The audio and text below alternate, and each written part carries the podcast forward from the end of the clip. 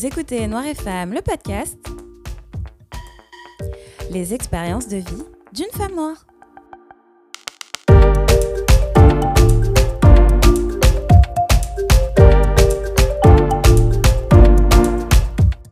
Merci de me retrouver pour ce nouvel épisode de Noir et Femme. J'espère que vous vous portez bien. Aujourd'hui, un épisode un peu spécial puisque je ne l'ai pas préparé, je n'ai pas lu d'article, je n'ai pas lu de bouquin. Je vais vraiment y aller avec le feeling, avec la spontanéité. Et aujourd'hui, je vais vous parler des relations toxiques au sein de la famille. Alors, petite précision, euh, je tiens vraiment à différencier les relations toxiques et les relations abusives. Euh, quand je parle de relations toxiques, il s'agit de relations dites lambda à tendance toxique. Euh, un exemple, ce serait votre cousine avec qui vous avez grandi, mais qui a toujours été jalouse de vous et qui parle sur vous à d'autres membres de votre famille. Voilà.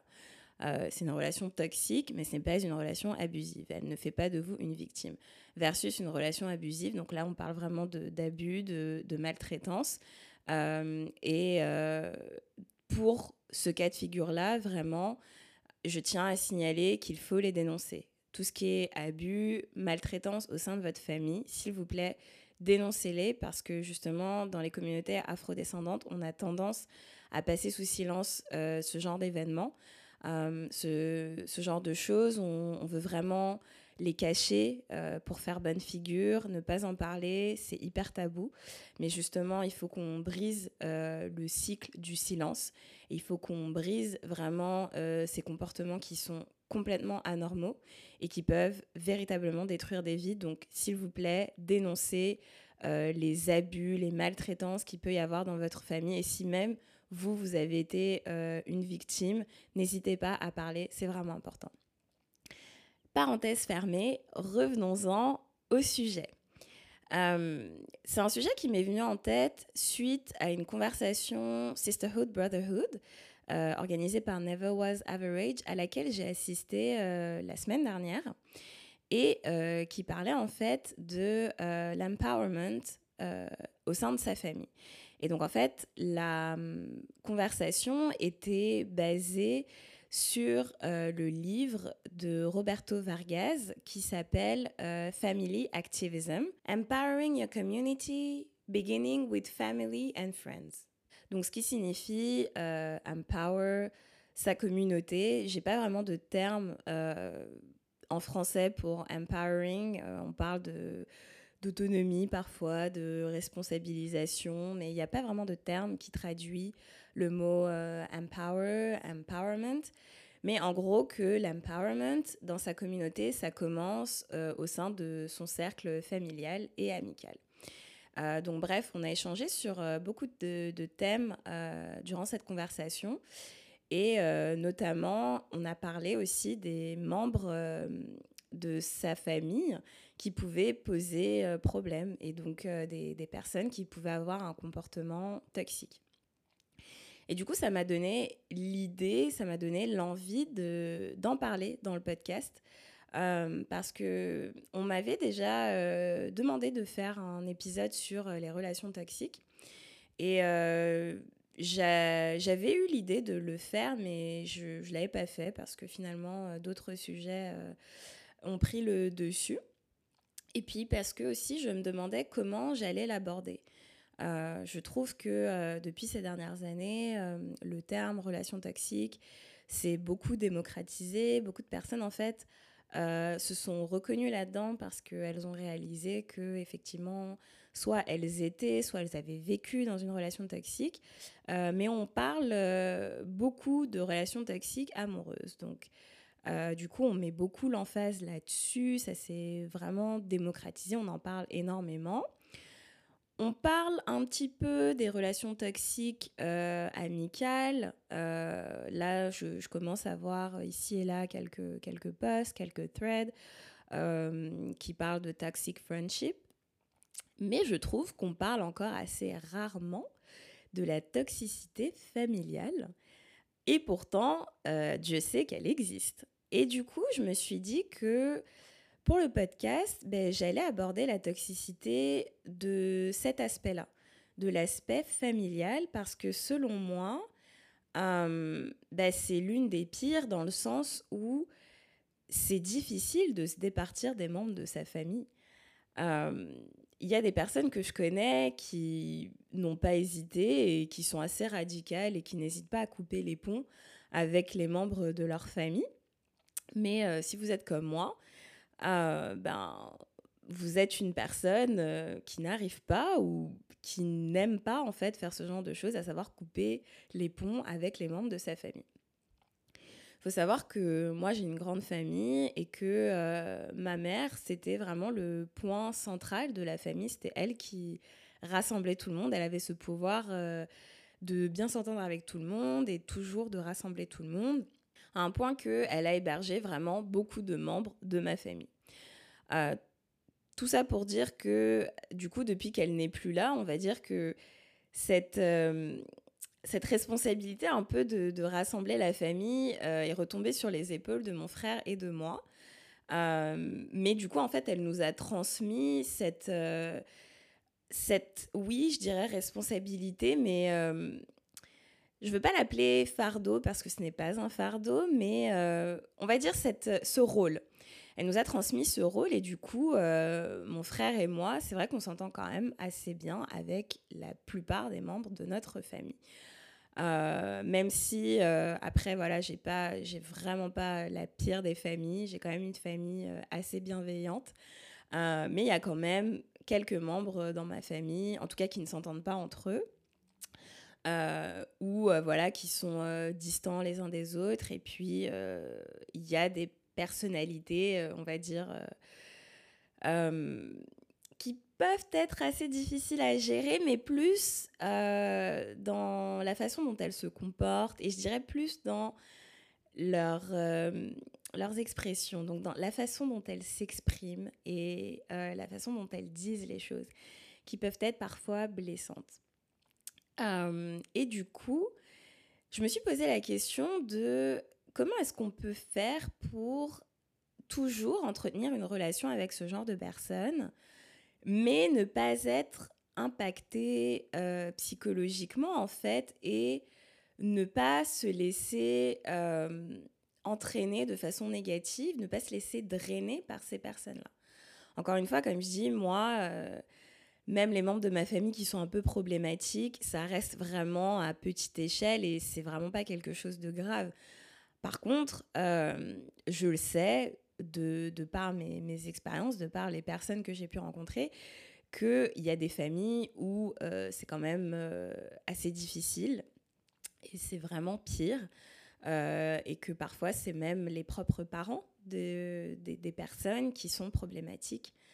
Ça peut être des, parents qui vous rabaissent, des parents qui ne croient pas en vous parce que vous avez fait un choix de carrière soi-disant atypique. Donc, euh, vous savez, les parents qui vous mettent la pression, euh, il faut que tu sois avocat, euh, il faut que tu sois médecin, il faut que tu sois professeur, enfin, des, des, professions assez élitistes. Et que vous, vous, finalement, vous êtes passionné par les arts et que vous dites, bah non, moi, je vais être danseuse professionnelle, je vais être actrice, je vais être chanteuse, je vais être musicienne, ou enfin, peu importe. Et que là, du coup, vos parents ne comprennent absolument pas euh, votre choix de carrière, votre choix de vie. Du coup, euh, c'est euh, de la déception constante. Et ils, n'hésitent pas, en fait, vraiment à vous, le, à vous le balancer au visage, qui sont déçus de, de votre carrière, de vos choix de vie, alors que vous, vous êtes super épanoui, quoi. Et c'est un peu difficile parce que c'est vos parents, quoi. Donc, vous n'allez pas couper les ponts avec vos parents parce que euh, ils ne croient pas en votre, en votre choix de carrière. Donc, quand on a des situations comme ça, qu'est-ce qu'on fait? Sinon, euh, vous avez aussi euh, les, des parents ou d'autres membres hein, de la famille, hein, mais qui peuvent avoir des euh, propos assez limites, assez tendancieux, euh, du style euh, homophobie, xénophobie, voire racisme. Mais ça reste que bah, c'est vos frères et sœurs, c'est vos parents, c'est vos cousins, cousines. comment on fait? Est-ce que on applique la cancel culture à ces personnes-là directement? Est-ce que on essaye de discuter avec elles, même si on sait qu'on va se confronter à un mur, parce que parfois c'est ça aussi. Parfois aussi, on est confronté au choc des générations. Parfois, on essaye d'expliquer quelque chose à la génération de ses parents, à la génération de ses grands-parents, mais on, on, se heurte à un mur en fait, parce qu'il y a vraiment un choc des générations, donc on ne se comprend pas du tout. Euh, donc qu'est-ce qu'on fait? Est-ce qu'on abandonne le projet et on se dit juste, bon ben euh, voilà, euh, il ou elle de toute façon est dans son monde, est dans sa bulle, ça sert à rien de lui expliquer? Ou est-ce qu'on se bat justement? Est-ce qu'on fait de l'activisme? Est-ce qu'on fait de l'éducation auprès de ces gens-là? Ou est-ce qu'on est juste totalement indifférent? Alors, j'ai pas vraiment de réponse absolue à ces questions-là parce que de toute façon, je pense que c'est propre à chaque personne, à chaque famille, à chaque caractère. Hum, mais je pense vraiment qu'on peut adopter une, euh, une attitude euh, superficielle. Ce que j'appelle superficielle, c'est vraiment qu'on reste à la surface avec ces personnes-là. On ne, on ne va pas dans des, des discussions profondes on reste vraiment euh, à la surface, euh, on aborde des, sujets hyper légers pour justement ne pas voir ce, mauvais côté de cette personne-là. Donc là, je, parlais par exemple d'homophobie, de, xénophobie. Donc c'est de ne pas aller sur des, terrains glissants comme ça avec ces personnes-là, avec euh, des, membres qui vous jugent par rapport à votre choix de vie. Ben, c'est de ne pas évoquer votre vie, de rester vraiment sur euh, des sujets hyper superficiels, de parler de leur vie à eux, même si ça ne vous intéresse pas, euh, de parler de leur vie à eux, de parler de euh, leurs enfants, si c'est un, oncle ou une tante, un cousin, une cousine, peu importe, mais de ne pas parler de votre vie pour éviter d'être jugé sur votre vie. mais sinon aussi, c'est carrément de, faire un, un, travail sur, sur soi aussi. Parce que vous savez, moi, en devenant adulte et notamment en, atteignant la trentaine, je me suis rendu compte que euh, on a vraiment tendance à mettre nos, aïeuls, donc les générations qui nous précèdent, on les met vraiment sur un piédestal parce qu'il y a vraiment ce système de hiérarchie, je trouve, dans les communautés afrodescendantes qui fait qu'on voit un énorme respect et on veut, on veut pas froisser nos, aînés. Donc, euh, on n'aborde pas des, des, sujets euh, fâcheux, on va dire. On ne va pas les prendre euh, dans, dans, un coin et leur dire leur vérité, par exemple. On ne fait pas vraiment ça. Et si vous le faites, tant mieux, mais en général, on, on ne le fait pas. Euh, mais par contre, ce que j'ai réalisé, c'est que ces personnes que l'on met sur un piédestal, qu'on se dit que hiérarchiquement, de toute façon, elles sont au-dessus de nous parce qu'elles sont plus âgées que nous, mais ça reste des êtres humains et ça reste des personnes qui ont des expériences de vie, euh, qui ont peut-être été douloureux, qui ont aussi des traumas qu'ils ont peut-être jamais réglés. Et euh, ça reste que à la fin de la journée, c'est des personnes aussi qui font des erreurs et qui n'ont pas forcément raison. Et c'est d'accepter en fait que ces personnes-là, ben aussi parfois elles projettent leurs insécurités sur vous donc, quand par exemple on a des parents euh, qui sont déçus du choix de carrière de leurs enfants, bah, c'est parce que dans la plupart des cas, ils projettent juste leurs insécurités sur leurs enfants. Et donc, eux-mêmes, ils n'ont pas réussi à être avocat, à être médecin, à être professeur de je ne sais quoi.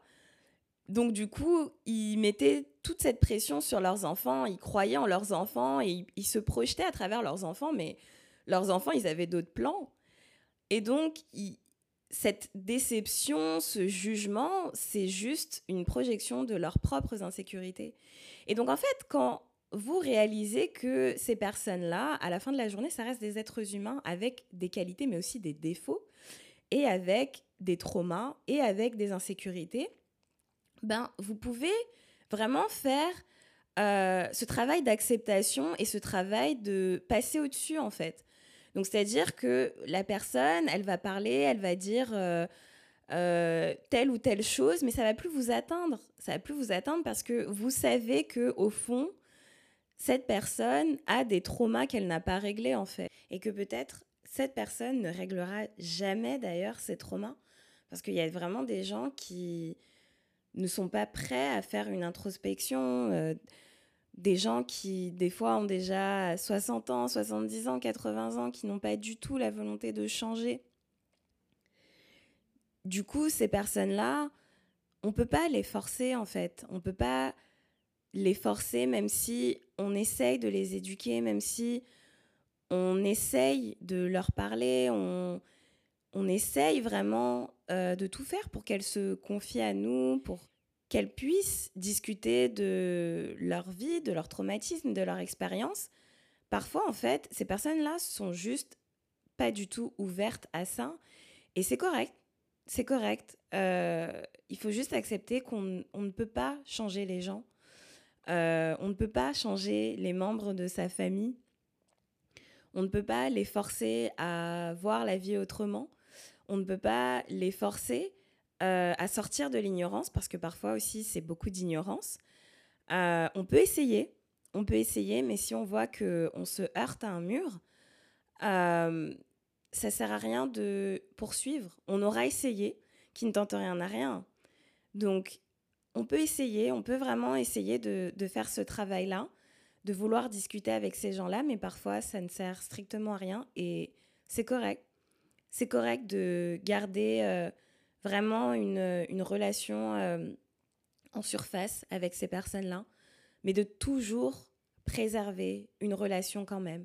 Même si, euh, voilà, au fond, on s'entend pas forcément bien avec ces personnes-là, même si, au fond, voilà, c'est des personnes qui parfois peuvent euh, nous, euh, nous énerver.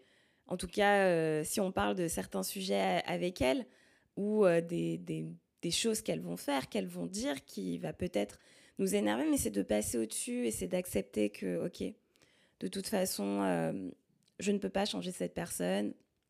Ça reste un être humain. Elle a sa façon de, de penser, elle a sa façon de procéder. Je n'y peux rien. Ça reste un membre de ma famille, ça reste une personne qui est liée à moi par le sang. Ça reste une personne euh, que je veux quand même préserver dans ma vie. Et ça, encore une fois, c'est propre à moi-même, c'est propre à mon expérience, c'est propre à ma vision de la famille. Euh, mais pour moi, avoir sa famille, c'est primordial. Euh, entretenir de bonnes relations avec sa famille, c'est essentiel pour la construction de soi et, et pour avancer dans sa vie pour moi, personnellement, j'ai besoin de ma famille, j'ai besoin d'être entourée des membres de ma famille. Et donc, c'est pour ça que je préfère faire ça. Je préfère vraiment faire abstraction des défauts des gens. Je préfère faire abstraction de ces comportements toxiques, de ces mots, de ces expressions toxiques. Et je fais en sorte que ça ne, ne m'atteint pas je fais en sorte vraiment de mettre une barrière, de mettre un filtre et de ne plus être sensible à ce type de comportement. Et je choisis finalement l'amour. Je choisis de puiser dans mon amour pour ces personnes pour passer au-dessus de leur comportement toxique. Merci d'avoir écouté cet épisode. J'espère qu'il t'a plu et qu'il t'a invité à la réflexion. N'hésite pas à mettre 5 étoiles sur Spotify et Apple Podcast. Et n'oublie pas, être noir et être femme, ce n'est ni un choix, ni une fatalité, mais une chance et un bienfait. Prends soin de toi et à bientôt